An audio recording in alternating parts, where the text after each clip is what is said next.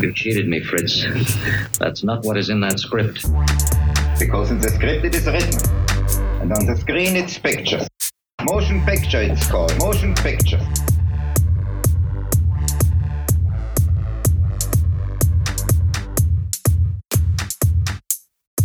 Okay, ja, also ich freue mich sehr äh, zu begrüßen euch alle Zuhörerinnen, Zuhörer beim Lichter Podcast, dem Podcast des Lichter Filmfestivals in Frankfurt. Und äh, wir sind jetzt gerade ganz woanders. Im Hintergrund wird man manchmal Autos hören, das haben wir schon gemerkt. Wir sind aber nicht etwa in Frankfurt auf einer Stadtautobahn, sondern ausgerechnet im beschaulichen Südtirol, in Meran, ein alter Kurort, wo mal Schachmeisterschaften berühmte stattfanden und äh, wahrscheinlich auch Trotzki und andere Russen äh, ihr Vermögen verspielt haben. Trotzki hat kein Vermögen verspielt, der floh einfach aus der Sowjetunion. Aber ich sitze hier mit jemandem ganz aus dem Hier und Jetzt, nämlich mit Sarah Lisa Vollm. Hallo Sarah Lisa. Hallo Rüdiger. Sarah Lisa Vollm, du bist äh, Regisseurin äh, von dem äh, Film, der auch bei Lichter läuft, äh, Schweigend steht der Wald, überhaupt Regisseurin, auch Produzentin. Und ein zweiter Film, den du mitproduziert hast und auch mitgeschrieben hast, eigentlich nicht richtig produziert. Ja, nicht produziert, nur geschrieben. geschrieben. Und du spielst natürlich mit, falls es ein Spiel ist, äh, darüber Ja. werden wir gleich reden müssen. Äh, dieser Film hat auch einen nicht ganz einfachen Titel, nämlich als Susan Sonntag im Publikum saß und ist von R.P. Karl, auch ein alter Bekannter auf dem Lichterfilmfest. Ähm, wir wollen auch gleich mit diesem Film anfangen, aber zuerst äh, mal die Frage, äh, weil es gar nicht so einfach ist zu sagen, äh, ob du jetzt Regisseurin, Produzentin bist, man nennt das dann Filmemacherin, äh, das ist aber auch kein richtig schönes Wort, du bist auch Schauspielerin, du machst auch verschiedene andere Dinge. Äh, wie würdest du denn am liebsten eigentlich bezeichnet werden? Ich habe ja gar nichts gegen Schubladen oder Bezeichnungen. So, ich finde, die sind sehr praktisch für die Leute, die sie brauchen. Und deshalb äh, habe ich so gar keine Bedürfnisse oder gar keine Aktien da drin. Ich passe das immer so an, wie das quasi fürs Gegenüber sinnvoll ist, dass es nicht durcheinander kommt und sich angesprochen fühlt. Also ich bin da sehr flexibel. Gut, und du fühlst dich sowieso angesprochen, egal ob als Regisseurin oder Produzentin. Oder? Genau, ja, also ich fühle mich angesprochen und ich habe auch, für mich trennt sich das ja auch gar nicht so. Ich bin ja auch als Produzentin schon auch wirklich eine kreative oder mitarbeitende Produzentin, die dann eben gerne die äh, Regie unterstützt in ihrer Vision. Das ist auch das, was ich tue, wenn ich spiele oder wenn ich, wie jetzt im Film von RB Karl, mit jemandem schreibe, der dann aber die Regie führt. Also ich glaube, am Ende geht es für mich ganz viel um, um den Film und weniger um meine Berufsbezeichnung, die ist variabel. Ja, dann reden wir noch mal über diesen ersten Film, der auch äh, früher läuft. In Frankfurt wirst du ja auch auf mindestens einem Panel vertreten sein, vielleicht auch auf mehreren. Das wird man im Programm dann noch zur gegebenen Zeit nachlesen können. Aber in jedem Fall bist du äh, zunächst einmal, und RP wird auch da sein, äh, mit dem Film als Susan Sonntag im Publikum saß. Das ist nun ein Film, der ist eigentlich sehr leicht und klar und einfach, wenn man ihn sieht. Aber wenn man ihn anderen erzählen muss, dann glaube ich, ist er schwer zu fassen, weil das klingt viel komplizierter, als es dann in der Praxis ist. Also man müsste, glaube ich, sagen, und du korrigierst mich dann, dass es sich äh, um darum handelt, dass der, ihr beide habt einen Dokumentarfilm, der fünf Stunden lang ist und etwas über 50 Jahre alt, der nämlich eine Veranstaltung dokumentiert von 1971. Den habt ihr, beziehungsweise das Skript davon, äh, auseinandergenommen und eingedampft bis zu einem bestimmten Grad und reenacted, kann man sagen, in einer Version, die dann nur knapp anderthalb Stunden lang ist, äh, zumal noch weniger aus dieser Vorlage reenacted ist. Und äh, da handelt es sich um eine Veranstaltung, bei der im weitesten Sinn doch bekannte äh, und bedeutende Frauen und ein bekannter und bedeutender Mann miteinander diskutiert haben, öffentlich in New York. Und zwar über Feminismus, zu einer Zeit, als man darüber noch anders diskutiert hat als heute. Und äh, ihr habt es ins Deutsche übersetzt und ihr spinnt mit allen anderen, die mitspielen, eine Art Metadiskurs um diesen Film herum. Das heißt, ihr reflektiert auch die Vorlage. Und insofern könnte man sagen, das ist ein Essayfilm mit fiktionalen und dokumentarischen Elementen über Feminismus. Oder wie würdest du es lieber noch beschrieben haben? Also die Beschreibung finde ich gut. Ich gebe dir auch vollkommen recht, das klingt deutlich anstrengender und trockener, als dieser Film ist, der wirklich äh, sehr lustig ist ja. und unterhaltsam und schnell sich auch bewegt, ne? also der irgendwie eine große Freude macht. Und musste ich aber in einer Sache korrigieren, das Original von, von Pennebaker, Town Bloody Hall, hat die gleiche Länge wie unser Film. Jetzt. Die Veranstaltung hatte Die äh, Veranstaltung war länger. Der Film, der dann, glaube ich, acht Jahre später äh, rauskam, war eben auch schon ein, ein Kondensat. Und wir benutzten äh, dieses dann. Dann wurde davon eine Übersetzung angefertigt, was dann schon natürlich zu vielen Diskussionen führen musste, weil es viele Dinge einfach dann im Deutschen nicht gibt. Also wie Gendern, Nicht-Gendern, ähm, keine Ahnung, da gab es dann natürlich noch so Sachen wie, was ist denn jetzt, wenn wir über Geschlecht reden?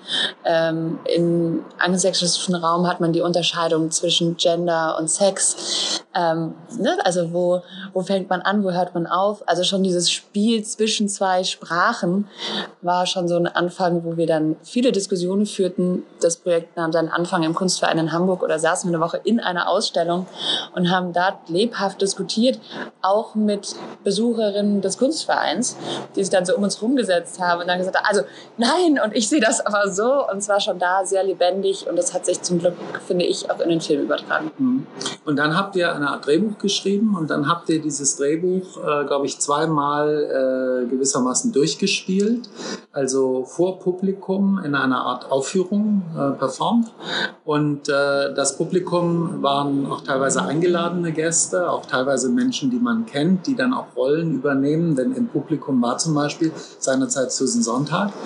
Und äh, die, äh, das alles wurde aufgezeichnet. Und dann wurde aus diesen beiden aus Aufzeichnungen wurde gewissermaßen dann wieder ein Kondensat gebildet.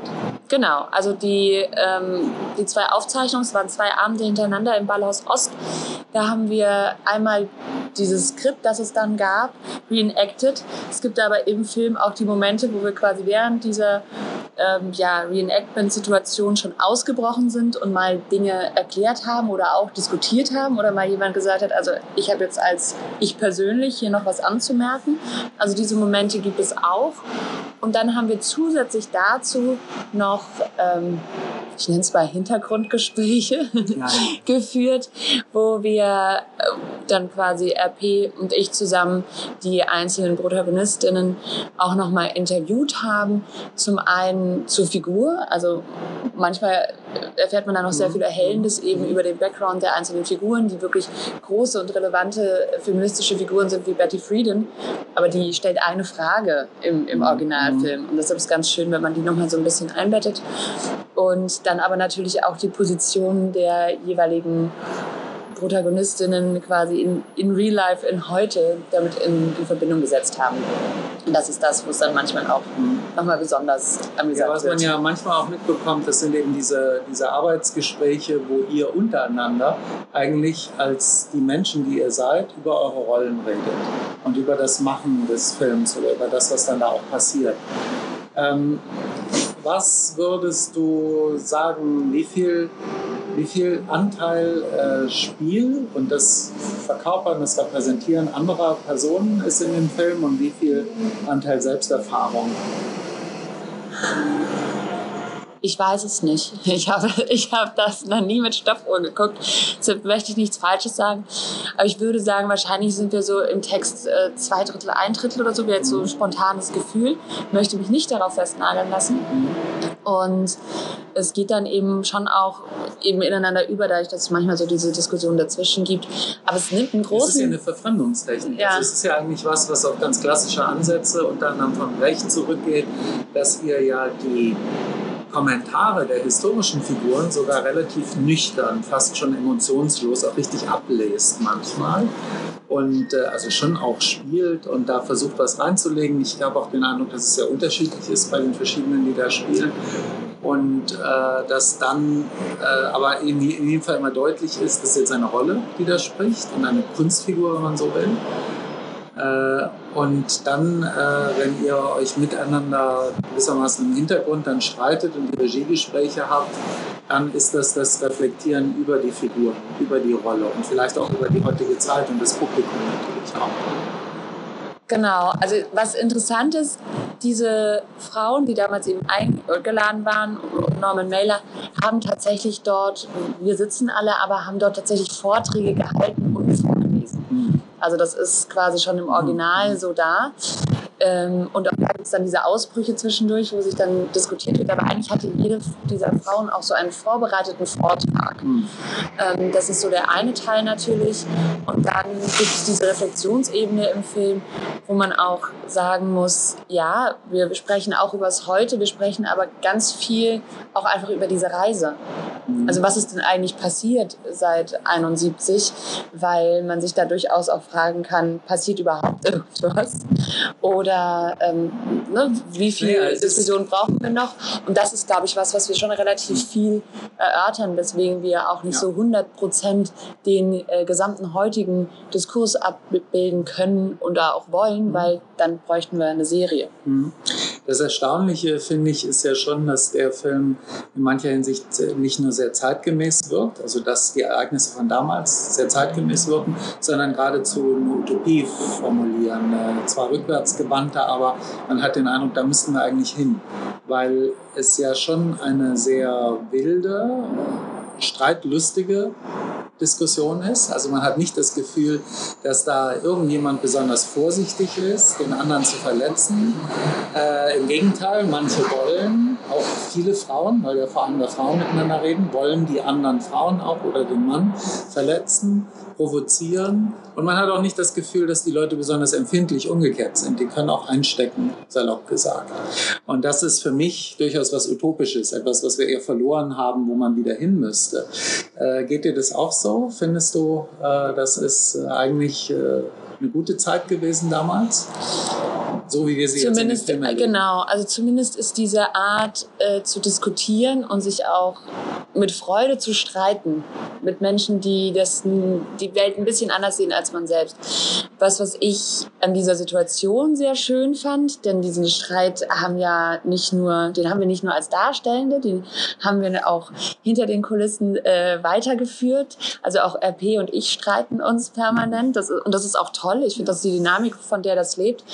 Und ich habe jetzt immer so mein Beispiel dazu. Wir haben ein Podium gemacht zu einer Ausstellung, die ich kuratiert habe. Das mache ich auch manchmal.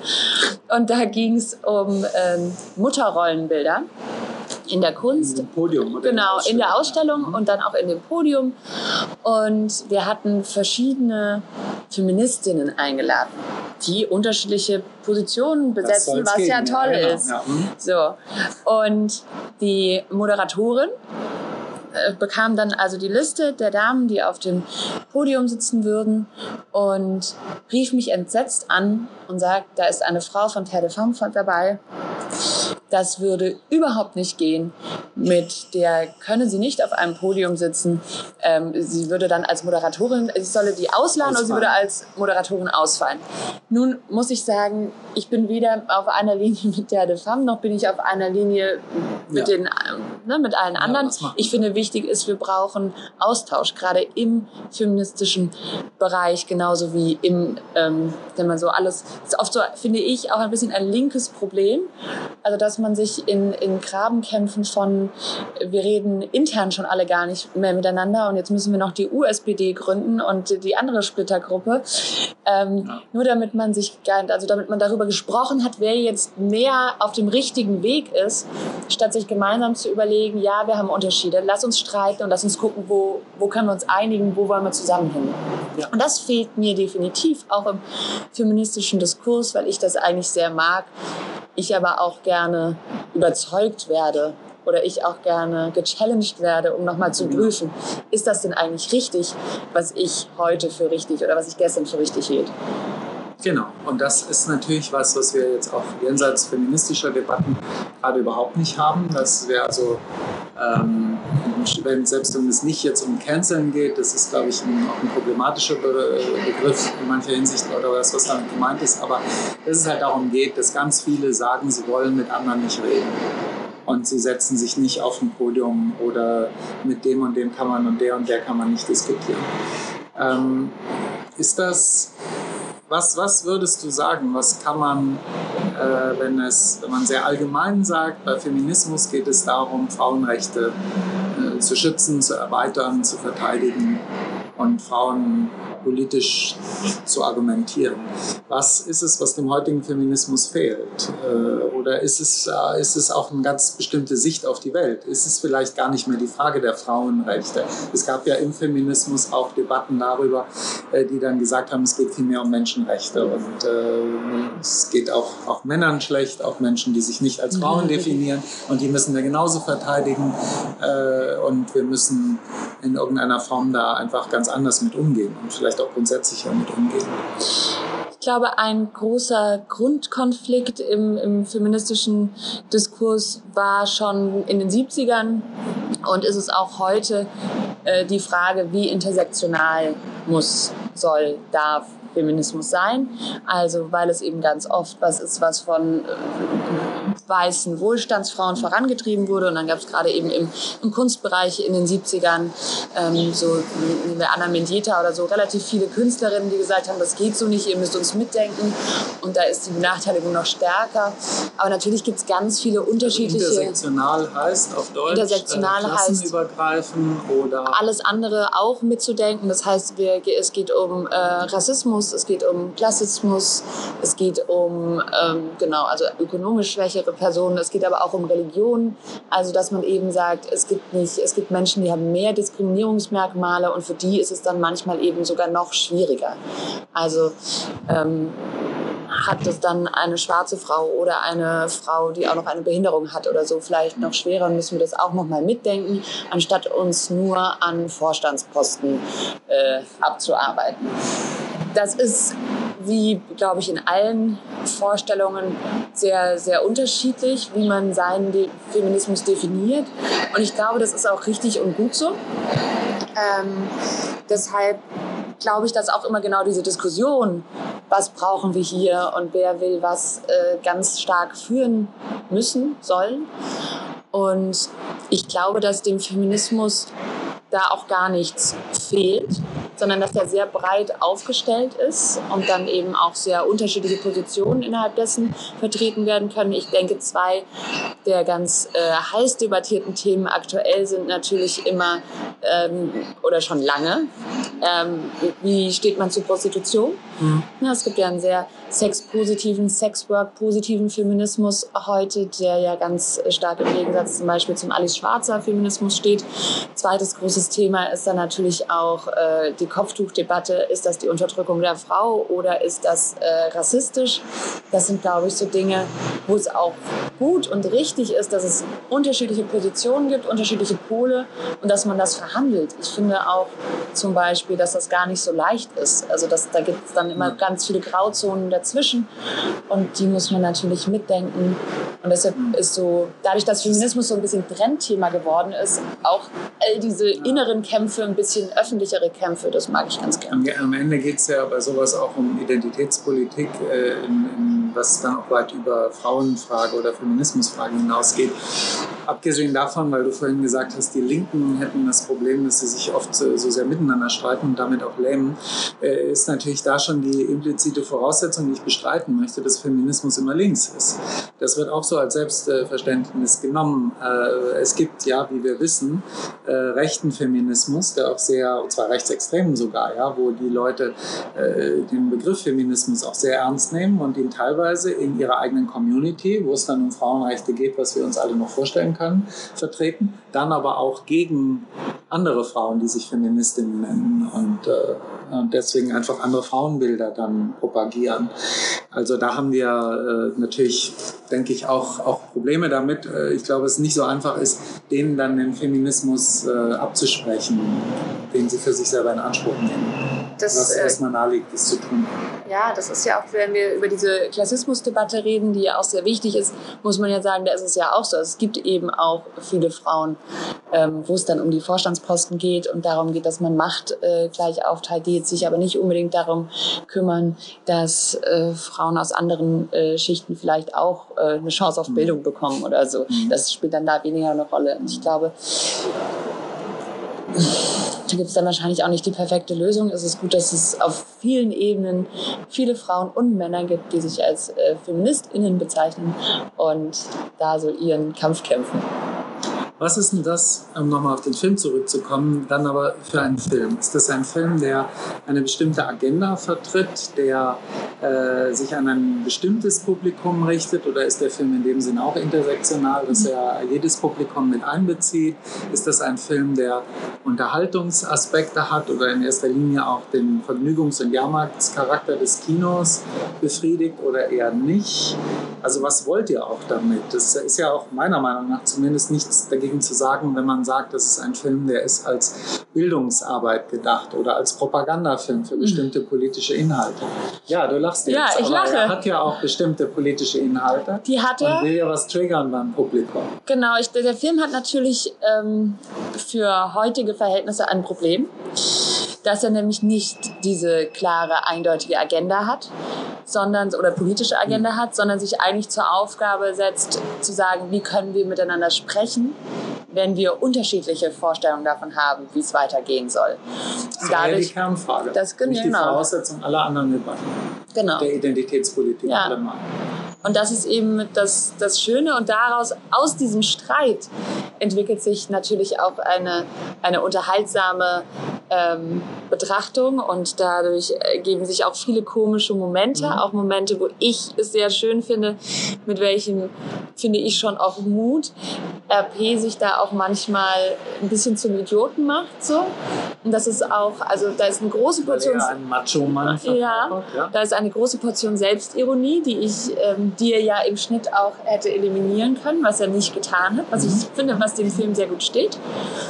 Aber es ist natürlich am Ende des Tages, wie unterhaltsam ich den jetzt auch finden mag, ein Film, der natürlich einen gewissen, da wird sehr viel geredet. Da es wird ein intellektueller, äh, ein intellektueller Grabenkampf aus den 70ern aufgegriffen. Das ist natürlich äh, wahrscheinlich schon eher was für Leute, die sich da auch interessieren und die gerne auch Leuten bei solchen Diskussionen zuhören möchten. Also d- der gesamte Jahrmarkt ist da nicht, aber es ist doch relativ kurzweilig im Vergleich zu dem, wie es erstmal klingt. Ja, das äh, würde ich unterschreiben. Und ähm, vielleicht läuft der Daumen ja auch bei Lichter, weil da ja zumindest die Diversität in puncto Publikum auch gegeben ist. Ja, von der Uni bis zur Straße, um das mal sehr klassistisch auszudrücken. ähm, manchmal ist ja auch die Uni auf der Straße. In Absolut. Ähm, ja, äh, wir, wir haben noch äh, zwei andere Themen und ich äh, glaube, also wer, wer dein Film äh, Schweigen steht der Wald, den, der wird erst im Oktober ins Kino kommen. Deswegen äh, müssen wir, wir sollten schon, ich glaube, es ist gar nicht nötig, es groß Werbung zu machen, aber ein bisschen Lust drauf machen, äh, weil wir kommen, glaube ich, durch den Film auch ganz gut, besser noch als durch den very, very independent Film. Auch Schweigen ist der Wald ist independent, aber nicht ganz so wie Susan Sonntag. Dadurch kommen wir äh, dann nämlich auch ganz gut auf die, äh, sagen wir mal, filmpolitischen Dinge, die wir, glaube ich, auch noch kurz besprechen müssen. Ähm, Schweigen steht der Wald ist ein Film, ist in jedem Fall ein Genrefilm. Wir müssen jetzt noch nicht verraten, was es ist, das kann man auch, aber was es für ein Genre ist. Äh, was war eigentlich der Ausgangspunkt davon, äh, dass du diesen Spielfilm machen wolltest? Der Ausgangspunkt war die Romanvorlage. Es ist eine Romanverfilmung ähm, von Wolfram Fleischhauer, der gleichnamige Roman Schweigen steht der Wald. Wir haben zusammengearbeitet am Fickefuchs, einen Film, den ich produziert habe von Jan-Henrik Stahlberg. Da so kam Wolfram Fleischhauer in mein Leben, da als äh, Drehbuchautor. Und dann habe ich dieses Buch von ihm gelesen und ich komme, man hört es nicht, aber ich komme aus, aus der bayerischen Provinz oder aus der süddeutschen Provinz. Das heißt, mir war diese Welt, in der dieser Film auch spielt, sehr vertraut. Auch das, ähm, das Nicht-Miteinander sprechen. Ähm, die Zeit war mir sehr vertraut. Ich habe das einfach sofort gefühlt. Also ich wusste, wie das ist und ich fand die Geschichte wahnsinnig spannend. Und dann war irgendwie klar, okay, ich würde da gerne einen Film draus machen. Ich hatte sehr große Lust, weiter mit Fleischhauer zu arbeiten. Wir haben dann zusammen, äh, ich meine, Roman immer schwierig. Also da gibt es, glaube ich, äh, 15 bis 20 Figuren mehr, Ja. die man natürlich dann Den hat er irgendwie nicht geschrieben, schon im Blick auf den Verfilmung. Ne? überhaupt nicht. Nee, und äh, genau. Es geht um eine Frau, also man könnte sofort jetzt hier auch an feministische Diskurse anknüpfen und zwar sowohl den ganz schlichten. Eine Frau, die in ihre junge Frau, die in ihre Vergangenheit zurückreist oder die ihre Familie. Und es geht natürlich dann äh, beim Genre-Kino ja auch äh, archetypische Figuren, äh, wo Frauen Aufgaben erledigen müssen, sagen wir mal so, und äh, sich äh, Herausforderungen stellen müssen. Absolut. Da sind so ein paar Herausforderungen. Im Prinzip haben wir, ist es relativ klassisch, die Protagonistin kehrt zurück an den Ort, wo ihr Vater vor 20 Jahren verschollen ist. Und im Endeffekt muss ich es natürlich mit der gesamten Dorfgemeinschaft aufnehmen. Das ist genau. wahrscheinlich so der, das, was es dann auch spannend macht. Ja. Ist diese Art von Genre-Kino, ich weiß gar nicht, wie ihr das produziert habt. In jedem Fall habt ihr eine Filmförderung gekriegt und habt einen Fernsehsender bekommen. Also das ist erstmal der konventionelle Teil da dran, aber wahnsinnig viel Geld, soweit ich weiß, hattet ihr auch nicht. Ist diese, äh, ist das, äh, ist das so, dass in Deutschland nach wie vor Genrefilme das totale Stiefkind sind, dass man das eigentlich gar nicht machen darf und wenn, dann nur am besten sogar in einem festen Format eines Fernsehkrimis, also als Tatort oder Polizeiruf und wenn das schon nicht geht, dann muss es so ähnlich aussehen. Ich glaube, dass sich das momentan ändert. Nicht unbedingt fürs Kino, mhm. aber ähm, ich glaube, ich spreche für große, weite Teile der Branche, wenn ich sage, ich habe keine Ahnung, was nächstes Jahr oder übernächstes Jahr im Kino laufen wird, was gerade sinnvoll ist zu produzieren. Die Zuschauerzahlen sind ähm, fragwürdig, sage ich mal im ja. Moment. Mhm. So, aber wir haben natürlich auch neue äh, die Streamer auf dem Markt und so weiter, die glaube ich auch offener sind für Genre, wo ja auch Genre aus Deutschland in der Zwischenzeit gemacht wird, was glaube ich so viel Also insofern glaube ich, da tut sich gerade wahnsinnig viel und es ist schwierig einzuschätzen, wo wir so in fünf bis sieben Jahren da stehen. Ich glaube, es gibt immer mehr Genrefilme und wahrscheinlich wird das auch. Es gab ja früher mal ganz viele Genrefilme, nicht? Jetzt ja. ist gerade diese Woche, äh, glaube ich, äh, ist äh, der schöne, tolle Dr. Mabuse 100 Jahre alt geworden. Und äh, insofern kommt dies, die deutsche Kinotradition, die kommt eigentlich aus dem Genre. Ob wir jetzt an Murnau mit Vampirfilm Nosferatu denken und anderen Sachen, ob wir an Fritz Lang mit eben so einer Figur wie Mabuse oder dem Science-Fiction Metropolis denken, äh, der erste Serienkillerfilm, der erste richtige M. Also äh, das ist alles mal deutsch gewesen und das ist total verloren gegangen. Und zwar nicht in dem Fall durchs Dritte Reich, sondern erst nach den 50er Jahren, weil dann eigentlich das Autorenkino, was ja auch seine großen Verdienste hat, äh, den deutschen Film gekapert hat. Und den deutschen Genrefilm, mein Genre war böse und dumm, äh, wurde dann ins Fernsehen verdammt. Es war ja böse und für die Dummen.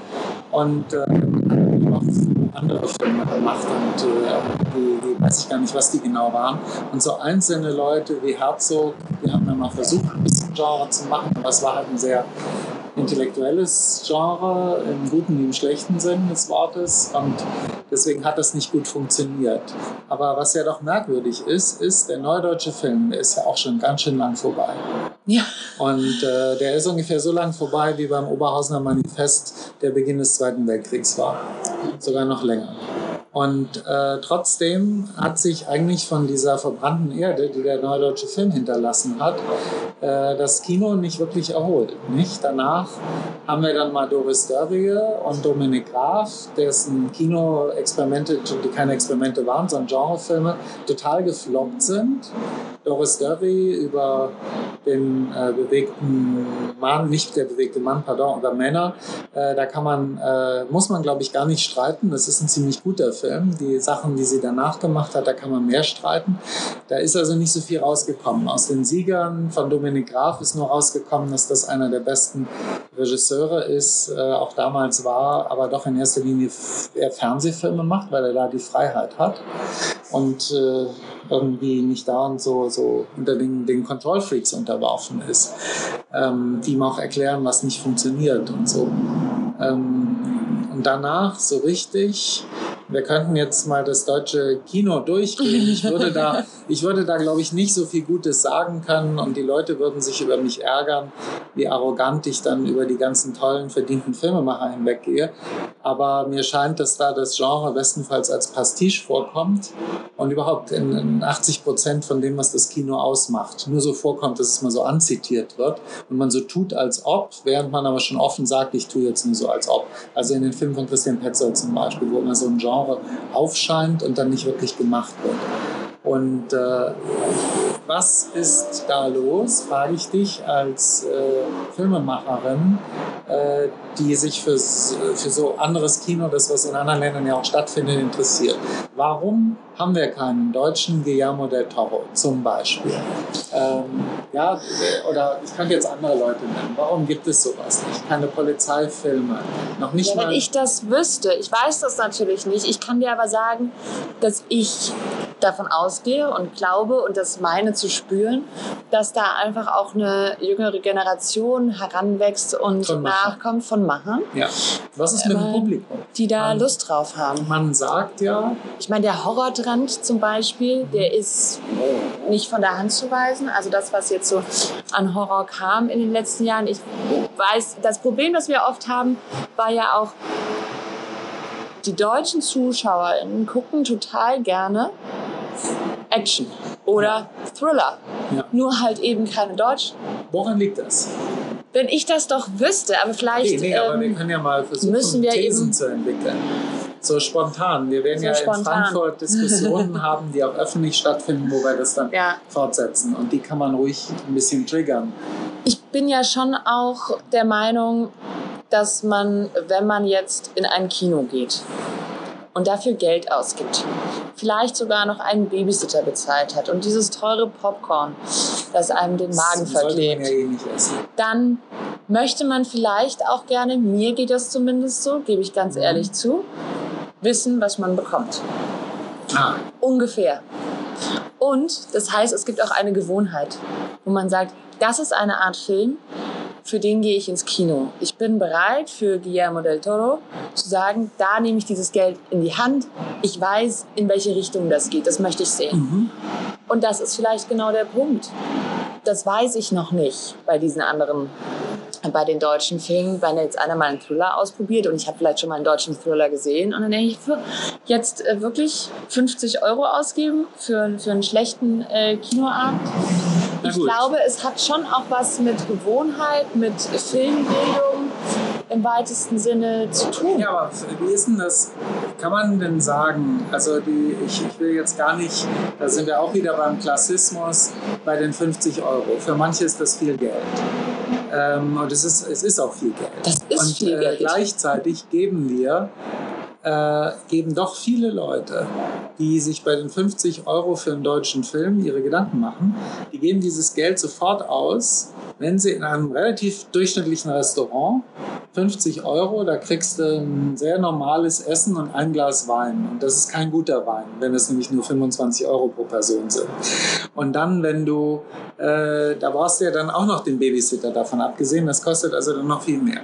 Die geben auch das Geld aus, wenn sie in ein Konzert gehen. Und dann spielt Aber da die wissen Band sie, was sie da manchmal auch bekommen. nur- Nee, das wissen sie gar nicht, weil manchmal ist das dann auch schlecht, was die da machen. Die kennen halt die Musik, vielleicht sogar, Ja. dass sie mitsingen können. Manchmal gehen sie ja auch zu irgendwas rein, wo sie nur drüber gelesen haben, dass es gut sein soll. Und äh, die gehen auch äh, in, in manchmal in Theater und da weiß man, weiß man, was man bekommt, aber das will man ja oft gar nicht. Das ist ja dann wieder das Problem der Leute, die ins Theater gehen.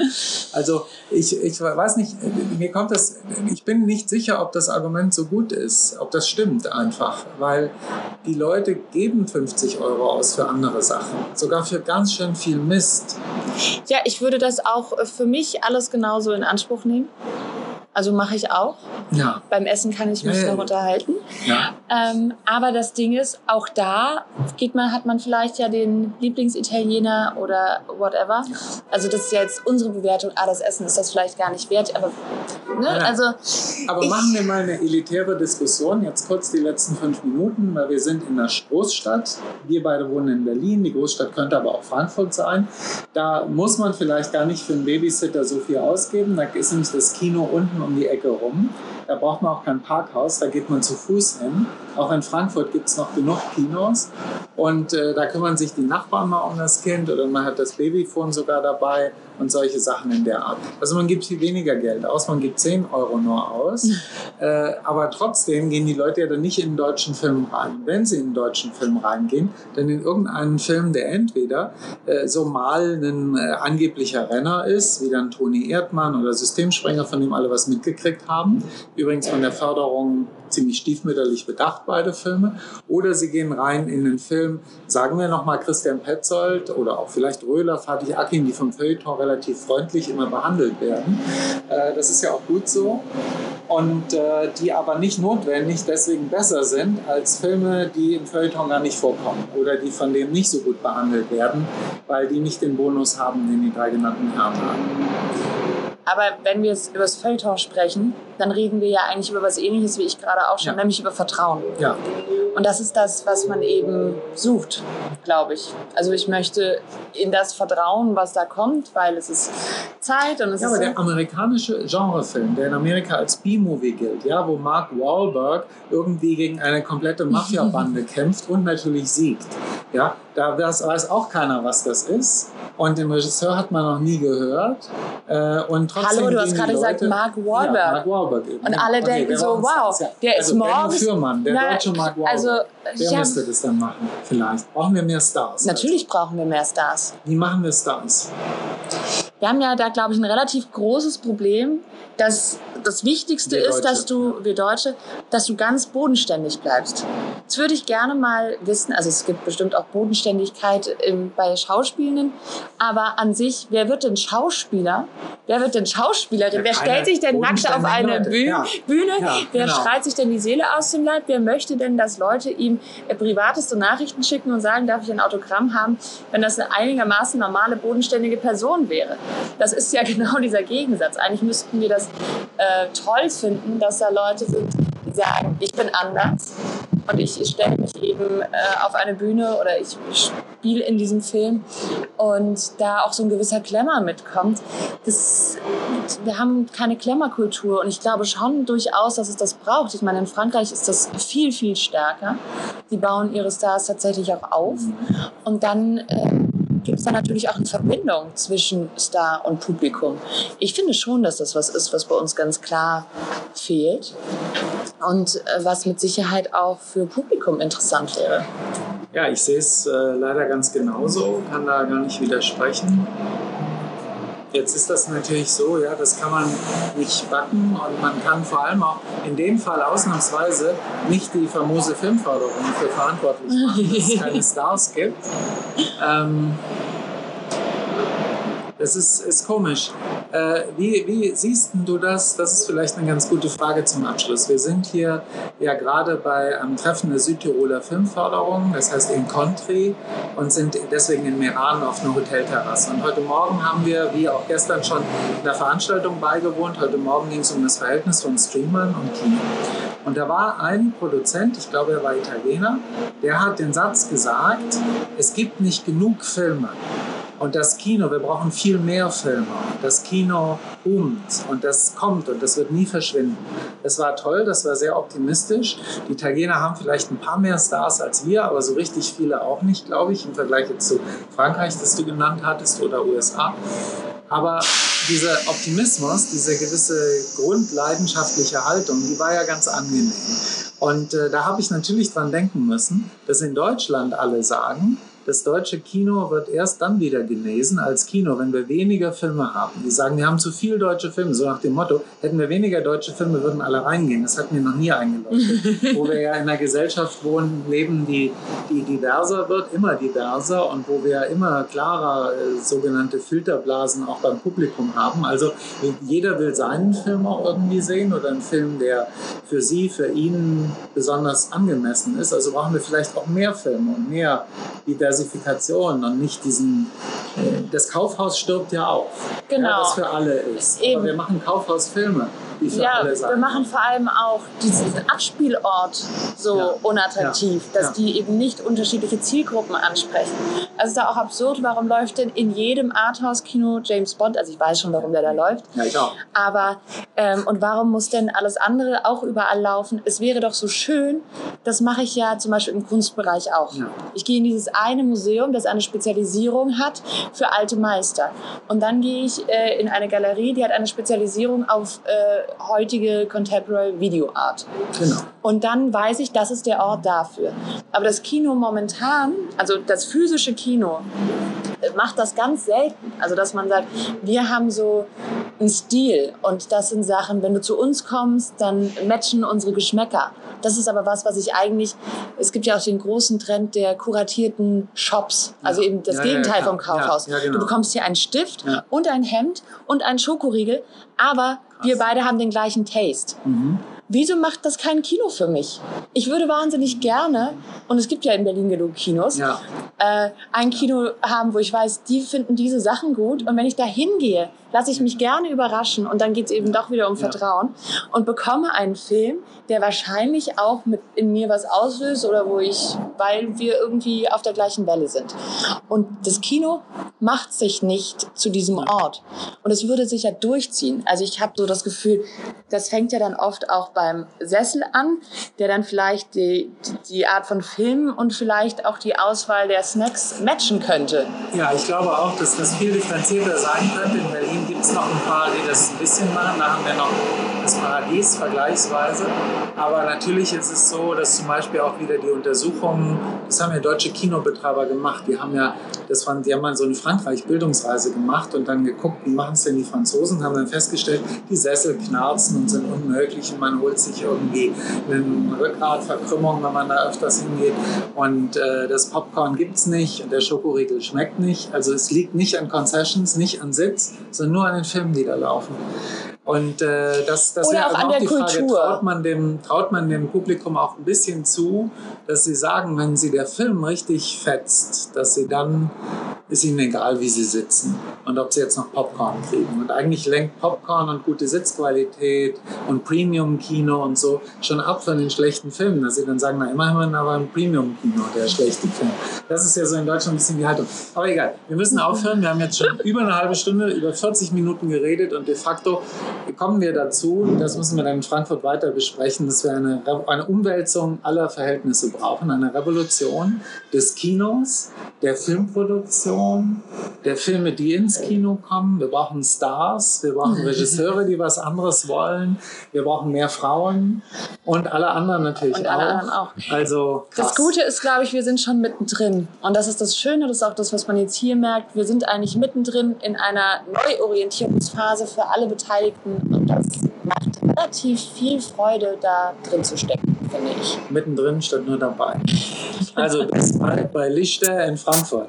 Ciao. Ich freue mich.